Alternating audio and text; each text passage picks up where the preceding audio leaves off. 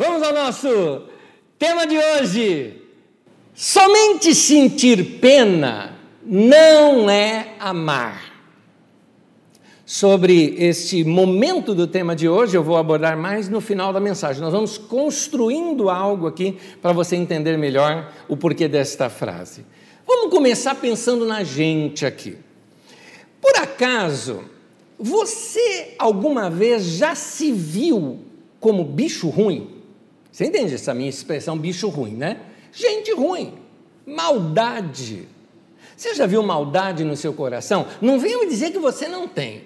É, não venha dizer que você nunca teve nada disso. Todo mundo pecou, gente. Todo mundo teve isso. Mas você percebe de vez em quando coisas no seu coração que você fala: Meu Deus, não era para eu ser assim.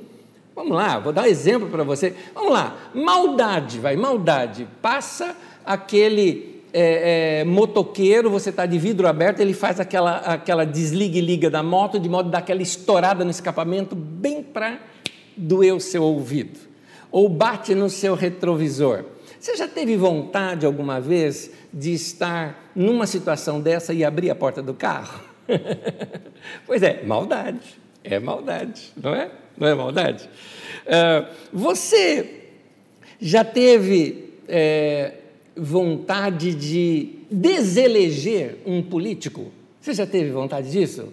É, e você já teve vontade de ser chefe do seu chefe, somente por um dia? Você já teve vontade disso?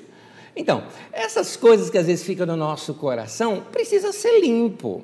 Nós temos que tirar esse bicho ruim de dentro da gente quando a gente deseja o mal da outra pessoa não é? Tudo bem, você tem direito de discordar do político, tem direito de discordar do seu chefe, mas não, você não tem direito de desejar que o outro morra, não é verdade? Você já teve isso no seu coração, maldade? Você já teve maldade, por exemplo, de pegar um negacionista que diz que não pega nada, que esse negócio é tudo uma invenção de vírus, e aí a pessoa pega e você como que fica meio contente que ela pegou?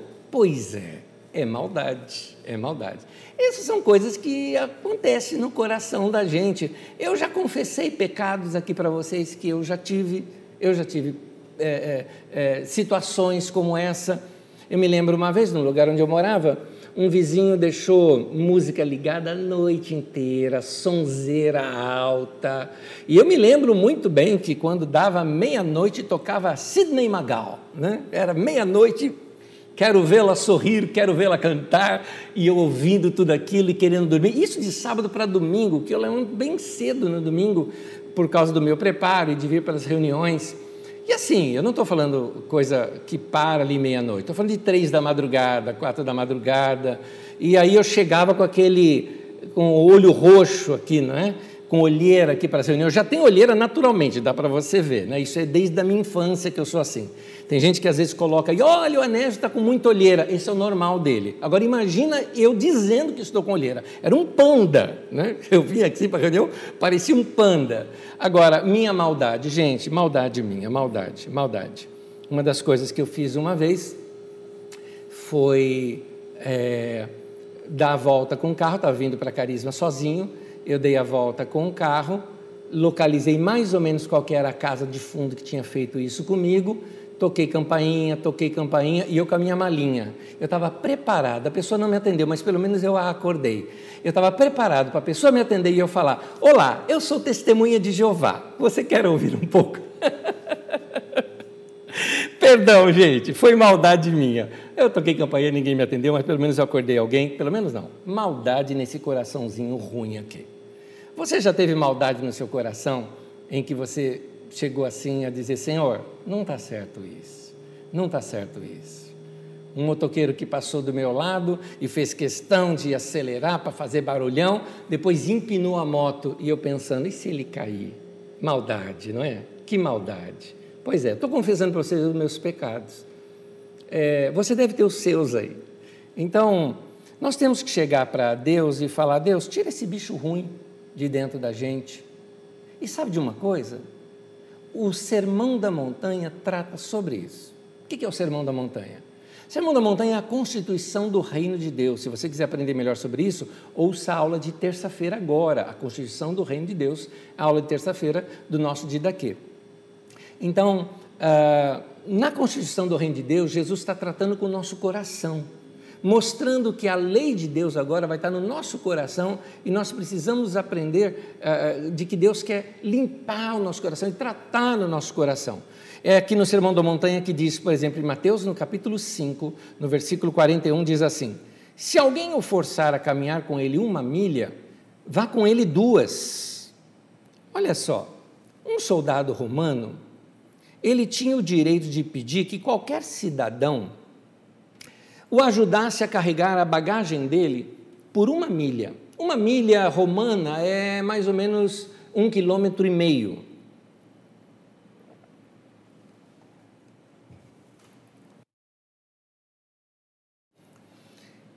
E isso seria obrigação de qualquer cidadão. O, o, soldado romano, por ele carregar muitas coisas e estava defendendo o país e colocando ordem no país, ele tinha direito de chegar para um cidadão e pedir para carregar uma milha e meia enquanto ele relaxa e se prepara para voltar a pegar aquilo, porque da segunda milha em diante a responsabilidade é dele. No entanto, Jesus fala que se alguém te obrigar a caminhar com ele uma milha, ande duas. Faça o inesperado.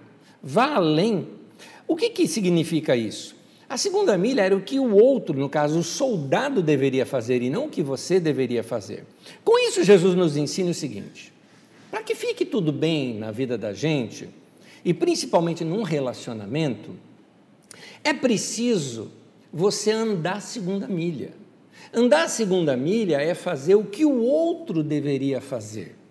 Seria mais ou menos o seguinte, mas é, sou eu que estou certo. Por que, que eu que tenho que ir lá pedir perdão? Pois é, ir lá e pedir perdão é fazer a segunda milha, fazer o que o outro deveria estar fazendo. Mas eu é que estou certo, aí eu te pergunto: você quer estar certo ou quer ter paz? Meu querido, valoriza a tua vida e os seus dias, que passam tão rápido. Para que ficar aí com amargura no coração? Busque a paz, busque contato com essa pessoa, Fala, olha, desculpa se te ofendi ou se eu te provoquei alguma coisa.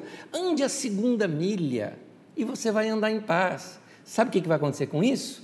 Você vai limpar o teu coração, desse, tocar esses bichos ruins, limpar essa maldade desse coraçãozinho que está aí, não é? é? Esse coraçãozinho peludo né, que você tem. Né? Tem que limpar esse coração para que você é, é, é, fique com uma vida boa. Por exemplo, nós precisamos lutar contra algo também que vira e mexe contamina o nosso coração, que é a inveja. A inveja está aí, gente. Você descuidou, ela entra em você. É igual um vírus. Já já você pega a inveja, não é? Porque não dá para dizer que você é uma pessoa boa e correta, um bom cristão, se você vive, por exemplo, com inveja da conquista dos outros. É, tem gente que não sabe lidar com a conquista de outras pessoas. Então, é, a Bíblia nos ensina algumas coisas que eu acho muito interessante. Num dos ensinos dos evangelhos, aliás, tem alguns ensinamentos nos evangelhos, por isso que eu recomendo você ler bastante. Que quando você lê bastante, você começa a tirar lições dos detalhes do texto e não do discurso, do milagre. Porque às vezes no texto tem assim, tem um milagre, tem um discurso, e a gente perde o detalhe da introdução daquilo. É muito interessante, tem muita coisa interessante. Por exemplo, tem um sermão de Jesus em que ele prega à beira-mar ou à beira de um lago, né? o lago de Genezaré e o, e o mar da Galileia é o mesmo lugar, tá? Ou o mar de Tiberíades, como você quiser, são tudo nomes do mesmo, do mesmo mar ali, que é o mar da Galileia. Jesus está ali no mar da Galileia e ele prega um sermão, o povo fica uh, maravilhado, aí ele orienta os donos do barco a ir num determinado lugar, a jogarem uma rede, eles já tinham pescado a noite inteira, não tinham pego nada, vem aquele milagre de muitos peixes que eles pegaram, e aquele milagre todo, e o chamado de Pedro, que ele seria um pescador de homens. Uau, que texto maravilhoso! Pois é, mas na introdução do texto, tem um detalhezinho que vai nos ensinar algo aqui.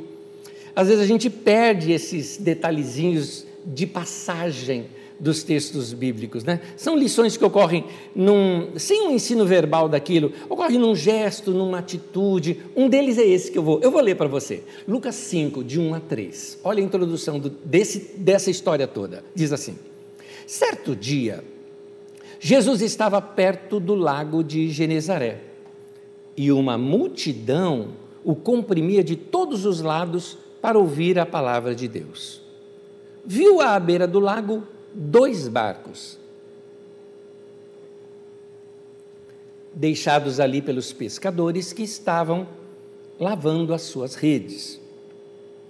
Entrou num dos barcos, o que pertencia a Simão, e pediu-lhe que o afastasse um pouco da praia. Então sentou-se e do barco ensinava o povo.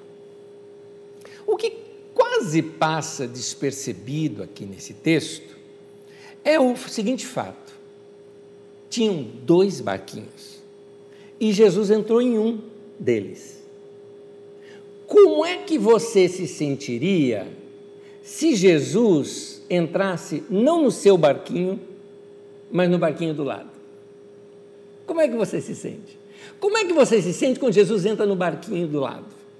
Como é que você se sente quando daqui a pouco alguém próximo de você é abençoado com alguma coisa, sei lá, um sorteio, alguma coisa, e você mal consegue pagar isso as prestações, não é? Como é que você se sente? Então, tem muitas pessoas que, ao invés de se alegrar com os que se alegram, ou seja, quando você tem a capacidade de se alegrar com a conquista de alguém, significa que seu coração está limpo.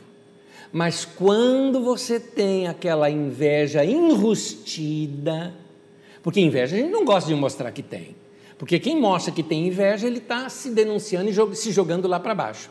Mas então, para não mostrar, a inveja somada com um pouquinho de orgulho, você não, não quer passar para os outros essa ideia que você está com inveja da pessoa. Então tem aquela inveja enrustida. Chega uma pessoa, por exemplo, quem sabe um parente, um amigo seu, uma pessoa querida ou a pessoa vizinho alguma coisa, com um carro novo, aquele carrão bonito. E aí, ao invés de você se alegrar com a pessoa, fala naquela inveja enrustida Tá podendo, hein? Olha, essa brincadeira mostra que tem cisco lá dentro. Tem bicho ruim lá dentro desse coraçãozinho peludo. Precisa limpar, precisa lavar esse coração. Isso acontece também. Acontece, por exemplo, vamos dar um exemplo aqui bem, bem, bem típico. Acontece entre as mulheres, por exemplo. Aquela sua amiga que há muito tempo você não vê, tudo mais, sei lá se, se era da igreja, ou se era de faculdade, ou seja o que for, ou aquela parente, não é? Aí daqui a pouco, só que você não é muito chegado naquela pessoa, tal, mas era amiga, tal. Aí depois de alguns anos vocês se encontram e você a vê, e aí ela está bonita, cabelo bonito, umas unhas bonitas, né? Corpo bonito, roupa linda e aí você olha assim e fica olhando, né? E olha e fala, e a desgraçada ainda está magra. Né? né? Você olha tudo aquilo e ainda sua amiga, outra amiga, chega e diz o seguinte: Nossa, você viu que cabelo dela, que lindo? Aí, por causa da inveja, né? Você não gostei da cor, né? Você dá aquele toquezinho assim, né? Ela Tá bonita, mas esse mas tem que se prolongar com esse S para dar aquele toque da serpente, né? né? Mas, né? Pois é. Falando de nós aqui, gente, a gente precisa pedir para Deus para limpar o nosso coração. Porque essas coisas, embora eu estou tratando aqui com bom humor, elas são muito feias. É por isso que Mateus capítulo 5, versículo 8, o texto diz assim: Felizes são Bem-aventurados os limpos de coração, porque verão a Deus. Eu estava estudando esse texto e fui estudar no texto grego, para checar alguns detalhezinhos do texto que de repente a nossa tradução não pega. E uma delas que me fugia realmente pela língua portuguesa, não consegui pegar isso. A palavra limpo aqui não significa alguém ingênuo. A palavra limpo aqui, na verdade, mostra algo sujo que foi limpo, ou melhor ainda, essa palavra ela é usada, por exemplo, numa plantação de uvas, quando você limpa as parreiras, né, quando você poda as parreiras, é, para ser preparado para ela carregar fruta. Então, a parreira está limpa, ela está pronta para produzir. Você vê, por exemplo, Jesus fala: vocês estão limpos pela palavra que eu tenho falado para vocês. Quando você recebe essa palavra que eu estou falando com você aqui, ou quando você lê as Escrituras e as Escrituras falam ao teu coração, e você obedece, e você cede, e você se entrega para aquela palavra, ela vai lavar o teu coração, ela vai limpar o teu coração de toda essa maldade, ela vai podar você para que você possa dar muito mais frutos. Por isso nós precisamos chegar para Deus e pedir: Deus, tira essa maldade do meu coração. Tira essa maldade que às vezes ela é enrustida. E é aqui que entra uma história. Tem uma história de um homem que, com maldade no coração, quis dar uma pegadinha em Jesus.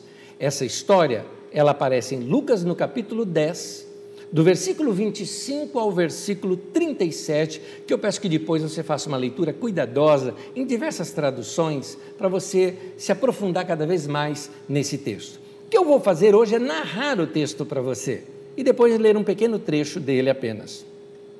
A história toda é de um homem que, querendo fazer uma pegadinha com Jesus, ele era mestre da lei. E ele chega para Jesus e pergunta: ah, O que, que eu posso fazer para herdar a vida eterna?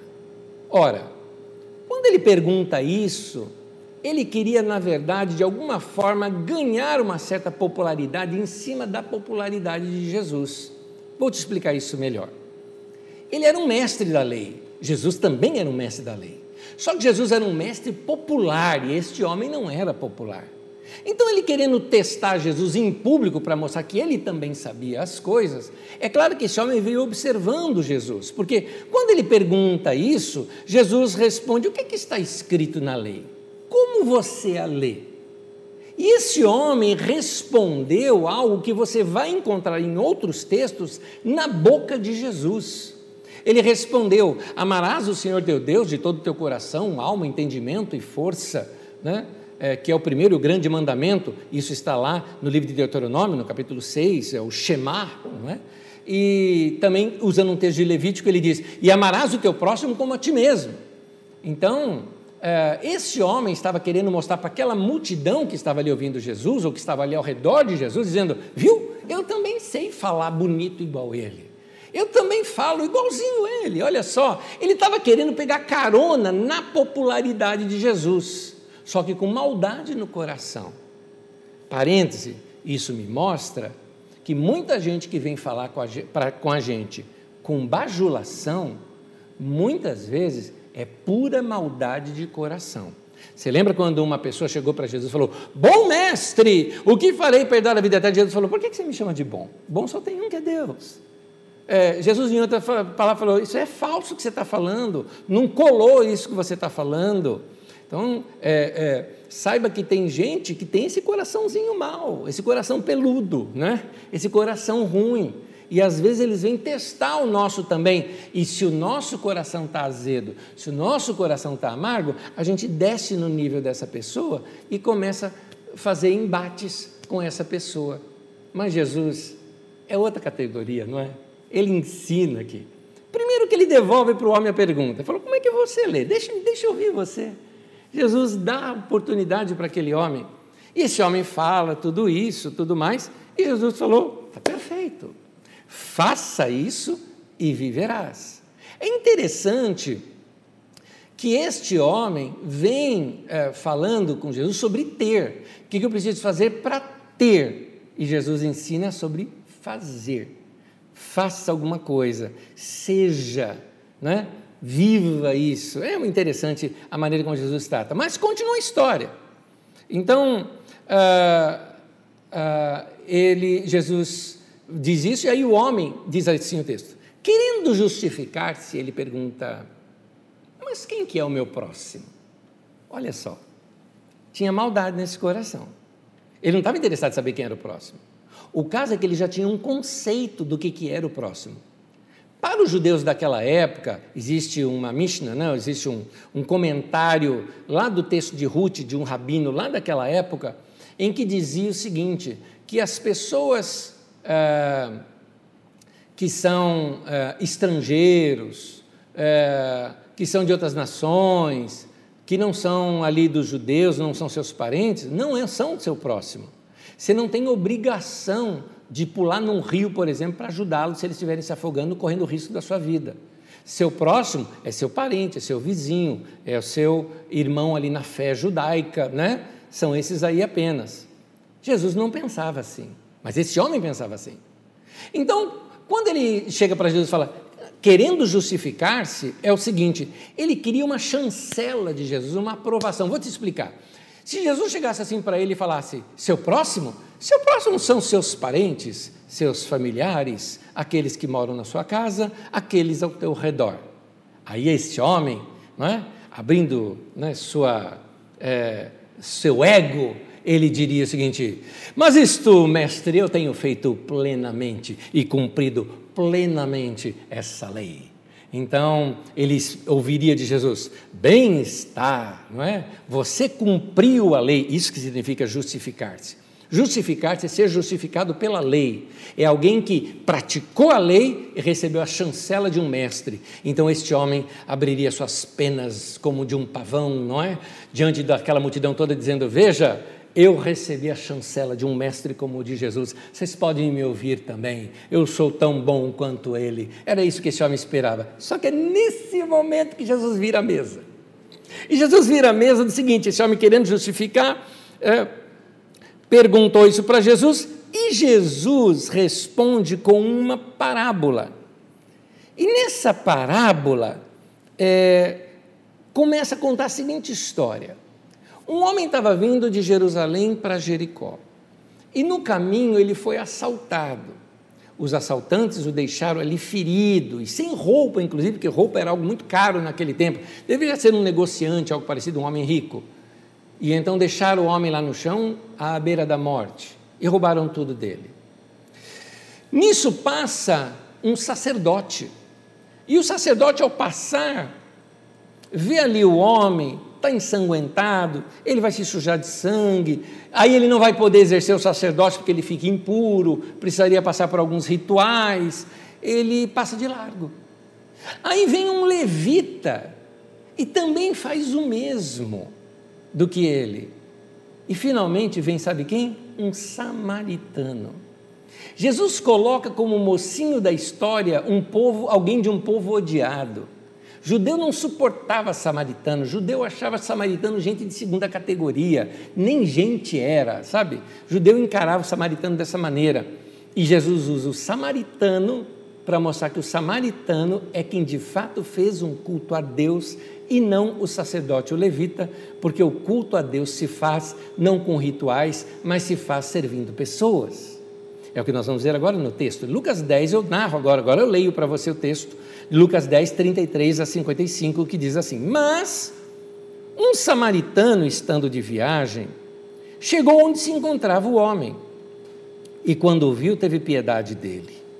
Aproximou-se, enfaixou-lhe as feridas, derramando nelas vinho e óleo. Eu vou explicar isso mais adiante. Depois colocou sobre o seu próprio animal, levou-o para uma hospedaria e cuidou dele. No dia seguinte, deu dois denários ao hospedeiro e lhe disse: Cuide dele. Quando eu voltar, lhe pagarei todas as despesas que você tiver.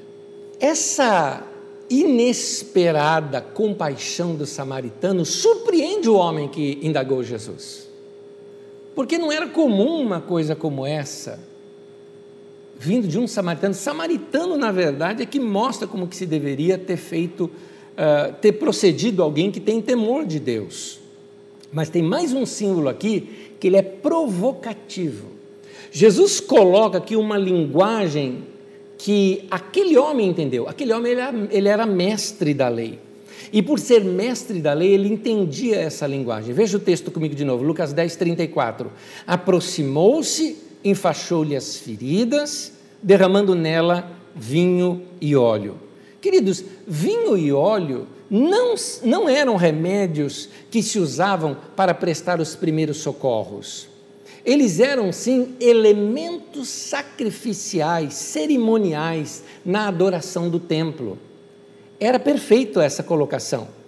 Então, o, o, inclusive, a, o verbo utilizado aqui, derramar, é um verbo que na, no texto é usado, o, a palavra usada é somente a palavra que era usada para eh, rituais litúrgicos, não é? Era uma linguagem litúrgica, eram as chamadas, você já ouviu esse nome na Bíblia, libações.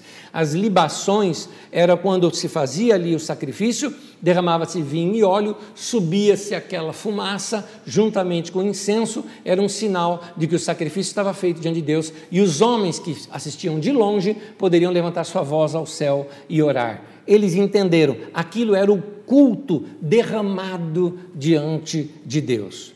O que Jesus mostra é o seguinte: o, o levita e o sacerdote não fizeram culto a Deus. O quem realmente realizou o culto a Deus foi o samaritano. Foi o odiado samaritano, foi ele. Então, o que que Jesus nos ensina aqui? Que é o samaritano quem derrama a verdadeira oferta uh, aceitável diante de Deus que com a sua libação ele estava demonstrando esse amor de Deus que tantos profetas do Antigo Testamento falavam para que o povo tivesse.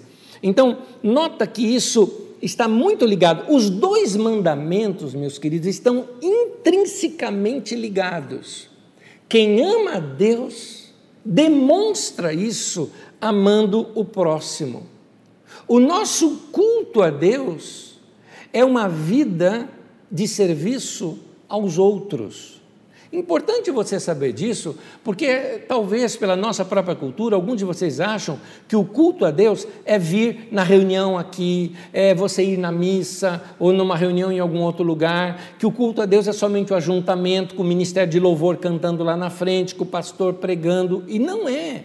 O que a Bíblia está nos mostrando é que um samaritano fez um culto muito mais aceitável diante de Deus, aliás, completamente aceitável diante de Deus, e foi rejeitada aquela atitude do sacerdote do levita, que talvez estavam indo exatamente para uma reunião de sacrifícios. Talvez fosse isso. E eles não queriam se contaminar. Então, uh, esse texto nos ensina algo muito importante. Nos ensina que o, o nosso culto a Deus pode ser feito quando nós amamos, nos dedicamos a amar uma pessoa e fazer algo por algum necessitado, por alguém que precisa. Agora, vou tirar aqui umas lições. Tem uma frase que eu já usei na Carisma, eu fiz questão de reproduzi-la aqui com vocês. Amar a humanidade é fácil. Jesus ensinou a amar o próximo. Muitas pessoas falam: não, Anésio, mas eu amo o próximo, eu amo, eu amo a todos. Amar todos é fácil, Jesus mandou amar o próximo. Amar aquele próximo ocasional. Na verdade, você se tornar o próximo e amar alguém que se torna seu próximo naquele momento ocasional até mesmo. É isso que o texto ensina. Porque tem muita gente por aí que dá aquele amor, sabe, igual eu costumo dizer, parece discurso de Miss, não é? Eu quero a paz da humanidade. Né? Então, é, querer a paz da humanidade, meu querido, é fácil. Eu quero ver você ter paz com teu pai, com tua mãe, com teu marido, com tua esposa, com seus filhos dentro da tua casa. É isso. É aquela pessoa que, por exemplo, diz assim: Não, eu amo a todos, eu amo os leões marinhos e eu amo as focas. É lindo que você ame os leões marinhos e as focas, principalmente se você lida com ecologia. Maravilhoso, aplausos para você, mas Jesus mandou amar o próximo. É fácil, é interessante. É, é, um filósofo brasileiro esses dias estava dizendo algo. Ele disse o seguinte: por que, que as pessoas têm tanta compaixão pela criança lá na África e sentem compaixão pela criança pobre lá da África? Porque não está dentro da casa dela porque não é o filho dela. Se ela tem tanta compaixão por criança, por que ela não adota uma? Por que, que não traz uma para dentro da sua casa e vai cuidar dessa criança?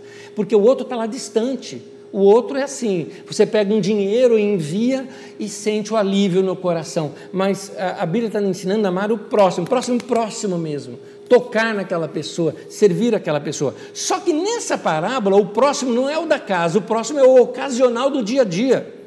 Por isso, esse ocasional que surge a qualquer momento, eu chamaria não de obra social, mas de relacionamento social. É o que a Bíblia nos ensina. É o respeito, por exemplo, pela opinião do outro. É não brigar por política, por, por futebol, por cinema, por moda, por religião, é, é, por qualquer coisa, porque você respeita a posição do outro. Qual o problema dele pensar diferente de você? Vai brigar, vai maltratar aquela pessoa por causa disso? É, o respeito pelo direito do outro, não é? Por exemplo, amor ao próximo é quando você não dá uma de miguelão e assim, não tem outra palavra, de cara de pau, de estacionar agora no final do ano que não encontra muita vaga para estacionar, estacionar na vaga de idoso ou na vaga de deficiente físico e depois ainda sai mancando para querer dizer que para tentar enganar alguém. Meu querido, você pode enganar todo mundo, mas Deus você não engana. E Deus está vendo que teu coração está peludo, está ruim, está sujo. Você precisa limpar esse coração, meu querido. Servir os outros. É, nós precisamos aprender a respeitar. Nós demonstramos o amor ao próximo respeitando, respeitando o pedestre na rua. Custa parar o carro para o pedestre atravessar? Ou se o farol abriu e ainda está um pedestre atravessando, custa esperar um pouquinho mais e não precisa ficar acelerando para ficar dando susto ali na pessoa, não é? é é, custa no, seu, no próprio trânsito o cuidado de dar um espaço para quem está com pressa, de ser simpático com atendentes, com quem te atende no dia a dia. Então, quando amamos, a nossa realização também está na realização do outro. O samaritano, ele se realizou realizando a outra pessoa. Quem ama se realiza com a realização do outro. A conquista do outro passa a ser sua. A alegria do outro te faz feliz. Você fica feliz em ver a outra pessoa feliz. Isso é uma grande prova de amor.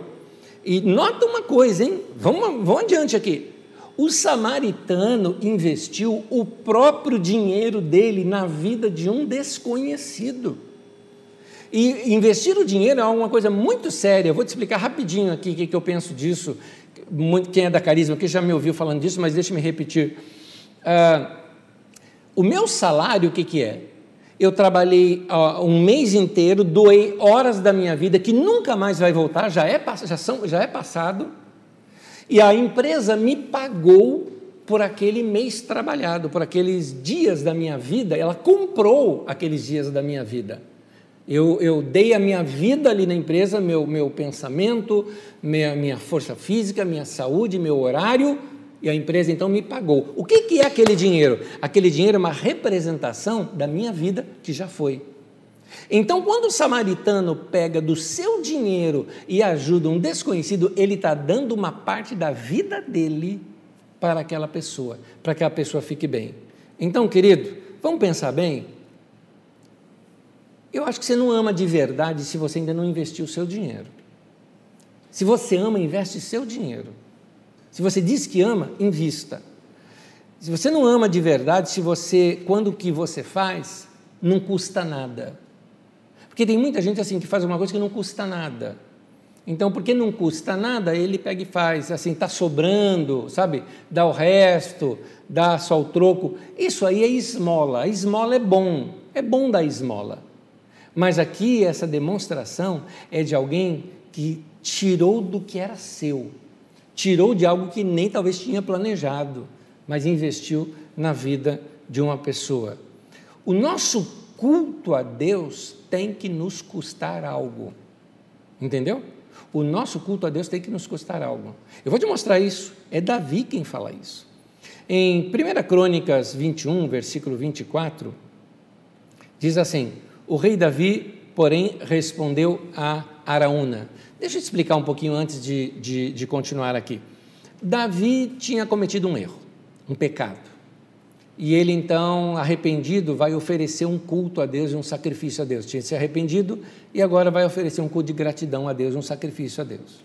Ele vai então numa colina muito linda E naquela colina muito linda, é, desculpem a minha distração, estou vendo um beija-flor aqui agora, aqui na Carisma ali, está lindo, está me distraindo ali. Então, numa colina muito linda, é, é, Davi quer ali em cima fazer um altar e sacrificar para Deus. Ele procura o dono daquela colina, é o tal de Araúna, não é índio não, tá? mas o nome dele era esse. E ele fala com a Araúna que ele queria. O Araúna o que que fala? Não, o rei, peraí, o rei? O rei querendo fazer um sacrifício nas minhas terras? Por favor, toma! Eu ajudo tudo, até, lá, até dou aqui o material. Davi falou: de jeito nenhum. Não vou dar esmola com o chapéu dos outros. Eu não vou oferecer algo para Deus que não custou para mim. Eu não vou oferecer algo para Deus que na verdade é seu. Olha só o texto, vamos ler de novo. 1 Crônicas 21, 24. O rei Davi, porém, respondeu a Araúna: Não, eu faço questão de pagar o preço justo. Não darei ao Senhor aquilo que pertence a você. Olha essa última frase. Nem oferecerei um holocausto que não me custe nada. Quem ama, dá. E dá aquilo que custa. Quem ama, dá, reparte. Quem ama, investe. Quem ama, contribui. Quem ama, faz sacrifício para dar. É isso. Amar sempre vai custar algo para a gente. Ao samaritano, custou-lhe o tempo, custou do seu cansaço, porque ele carregou o homem no seu próprio cavalo, talvez ele tenha ido a pé e não no cavalo junto com o homem Talvez o homem foi ali deitado no cavalo e ele a pé. E custou também do seu dinheiro. Nosso culto a Deus é assim. Eu não vou oferecer um holocausto que não me custe nada. Mas é uma boa pergunta: o que você anda fazendo para Deus? Vou repetir. O que é que você fez para Deus nessa semana? O samaritano fez para Deus fazendo para alguém, contribuindo, ajudando. Quando eu contribuo, por exemplo, numa entidade como a igreja, por exemplo, o centro social nosso, você está também investindo para que uma obra seja feita, seja realizada e abençoe outras pessoas. Mas isso tem que ser feito com sacrifício, não com resto. Da mesma maneira, quando eu te falo, por exemplo, pega alimento lá na sua casa, traga, doe aqui na portaria, porque nós temos gente necessitada que nós vamos encaminhar para essas pessoas. Não traga resto. Traga do melhor. Traga daquela melhor marca que você que tiver no seu alcance de dar. Não traga assim aquela assim, ó, oh, essa daqui é para minha casa, essa daqui é para doação. Você vai lá no mercado mesmo já compra uma mais baratinha para dar. Não é assim que se faz não, meu irmão. Quando a gente dá, a gente tem que dar o melhor. Eu não vou dar para Deus algo que não me custe nada. E nisso que está o culto que Jesus está ensinando aqui. É nisso que estão nossas libações, nosso culto, nosso sacrifício a Deus.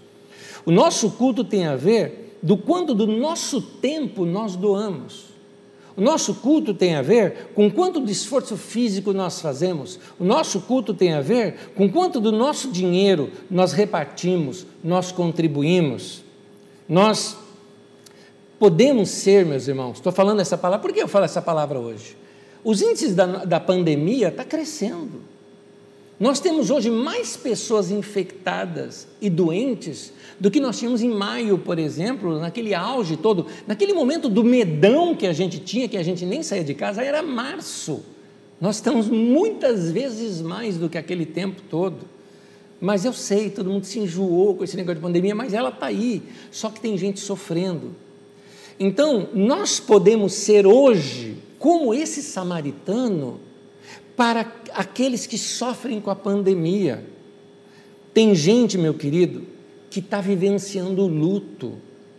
E ele está precisando de uma palavra amiga, está precisando de um telefonema seu, está precisando de, de um recado carinhoso. Tem gente que está em crise emocional, não aguenta mais com esse negócio, não vê esperança na vida, acha que isso nunca vai acabar. Tem gente enlouquecendo e precisa de alguém para conversar, de alguém que, que, que o ame, que, que o abrace, ainda que virtualmente, não é? Mas que ele se sinta querido. Tem gente que já está quase desistindo da vida. Eu e os pastores aqui da nossa comunidade recebemos, não, não são poucos, são muitas situações de gente que quer se matar, que tentou suicídio, que tentou desistir da vida, e nós precisamos estar ali para fortalecer essa pessoa, para falar: espera um pouco mais, vai passar, tem um momento certo para cada coisa, esse é o momento do sofrimento, o momento para a gente reavaliar algumas áreas da vida, mas isso tudo vai mudar. Querido, amar é sentir interesse pela pessoa e fazer algo por ela. Somente sentir dó não é amar. Entendeu o tema de hoje agora? Somente sentir dó não é amar. Nós precisamos ajudar as pessoas que estão passando por dificuldades na vida. Vamos dar os nossos ouvidos, escutá-las. Vamos dar do nosso tempo Jamenobre, meu pastor, me falou quando ele foi missionário no meio dos índios craós, disse que na linguagem deles não existe a expressão eu te amo. A expressão que eles têm para isto é eu te escuto, eu te dou os meus ouvidos. Então, uh, vamos, vamos parar para ouvir o coração das pessoas, vamos dar do nosso tempo, vamos ajudar as pessoas na recuperação dessas, dessas pessoas. No início da pandemia, muitas pessoas ajudavam os idosos, telefonavam para esses idosos, outros falavam para a pessoa: olha, não saia de casa, eu faço compra para você. Hoje, ó, ninguém faz mais nada. Está na hora da gente continuar, se fortalecer. Meu irmão, é um modo de cultuar Deus e tem mais. Você vai se edificar edificando. Você vai ah, ah, ah, cultuar a Deus servindo pessoas, você vai ah, ah, demonstrar o seu amor a Deus, amando vidas. Vamos entender o que o outro está sentindo. Sentimentos são coisas que é muito difícil explicar, somente uma boa conversa mesmo, afinada, que a gente consegue compreender o que o outro sente. Então, vamos entender o sentimento do outro, isso é amar. Talvez a pessoa esteja passando por um momento difícil. O que é um fardo pesado para ele? Talvez não seja para você, mas para a pessoa é um, é, um, é um mundo, é um monstro, é uma montanha para ela, e para você talvez não seja, mas compreenda o sentimento dessa outra pessoa. Eu poderia acrescentar aqui também este cuidado com os idosos. Eles merecem nossa atenção. Eles deram da sua vida já, deixaram história, marcas na nossa vida. Nós precisamos elogiá-los, fundamentá-los, fortalecê-los, parar para ouvi-los, escutar a sua experiência, aprendemos muito com eles. E agora aqui eu já vou terminando e quero ler um texto com vocês. 1 Timóteo, no capítulo 5, fala aqui para nós. Mas se uma viúva tem filhos ou netos, que estes aprendam primeiramente a colocar sua religião em prática, cuidando da sua própria família e retribuindo o bem recebido de seus pais e avós. Olha só, pois isso agrada a Deus, ou seja, isso é culto a Deus, isso é que é religião. Cuidar da sua própria família, cuidar dos pais, dos avós. E por último, se alguém não cuida de seus parentes, e especialmente dos da sua própria família, negou a fé e é pior que um descrente. Meu caro irmão, irmã, que tem pai ou mãe vivos, vai cuidar da sua mãe, do seu pai, isso é culto a Deus. Vai cuidar deles. Dá uma ligada para eles hoje já, leva alguma coisinha lá para eles, torna a vida deles mais gostosa Vá honrá-los por tudo que eles já fizeram por você. Tem pessoas idosas na sua família, dê atenção para elas de alguma maneira. Então, é importante a gente se lembrar desse ensino de Jesus. Esse ensino de Jesus é muito forte. Eu só quero te lembrar que aqui, nesse ensino, aparecem dois tipos de pecadores nessa parábola. Os primeiros pecadores são os assaltantes, que eles feriram aquele homem usando de violência. Foram pecadores ativos. Note que é interessante que o pecado na Bíblia tem a ver com. Se, se o mandamento é amar a Deus e amar o próximo, pecado na Bíblia tem a ver com não amar a Deus ou não amar o próximo. E esses homens, ao fazerem mal ao próximo, isso se torna pecado e algo detestável diante de Deus. Eles assaltaram alguém, foi um pecado ativo. Mas o segundo grupo é um segundo grupo de pecados passivos, que você não fez, que você deixou de fazer. Você não cometeu, você deixou de fazer e por isso cometeu. É o pecado dos religiosos, do sacerdote e do levita que feriram o homem pela negligência. Aquele homem poderia ter morrido por causa que esses homens negaram estender a mão, negaram ajuda, negaram seu tempo, negaram seu cavalo, negaram seu dinheiro. Então, a, a, a, oportunidade não aproveitada de se fazer o bem se torna mal. É o que diz Tiago, capítulo 4, versículo 17, que diz assim: Pensem nisto, pois. Medita nisso. Põe isso na tua cabeça. Reflete isso que eu estou falando, diz aqui, palavras de Tiago, irmão de Jesus, grande líder na igreja de Jerusalém, um grande apóstolo. Ele diz: Quem sabe que deve fazer o bem e não o faz, comete pecado. Que Deus nos dê arrependimento. Que Deus nos dê um coração limpo, lavado Bem-aventurados limpos de coração. Vamos deixar que Deus limpe o nosso coração pela palavra. Como Jesus falou para os discípulos, vocês estão limpos pela palavra que eu tenho falado. Se essa palavra falou com você, se arrependa. Muda de mente, mude de coração. Isso é arrependimento. É você hoje se propor dizer o seguinte: nessa semana eu vou fazer um cultão para Deus.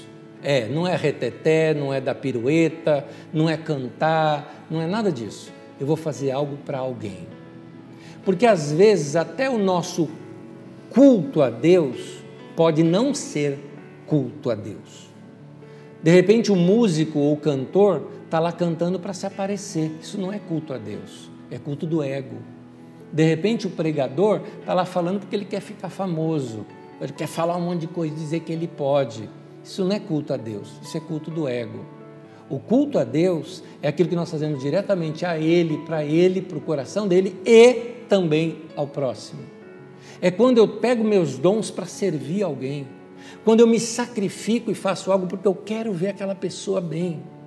É como diz a Bíblia: Jesus, vendo a multidão, teve compaixão delas e passou a ensinar-lhes.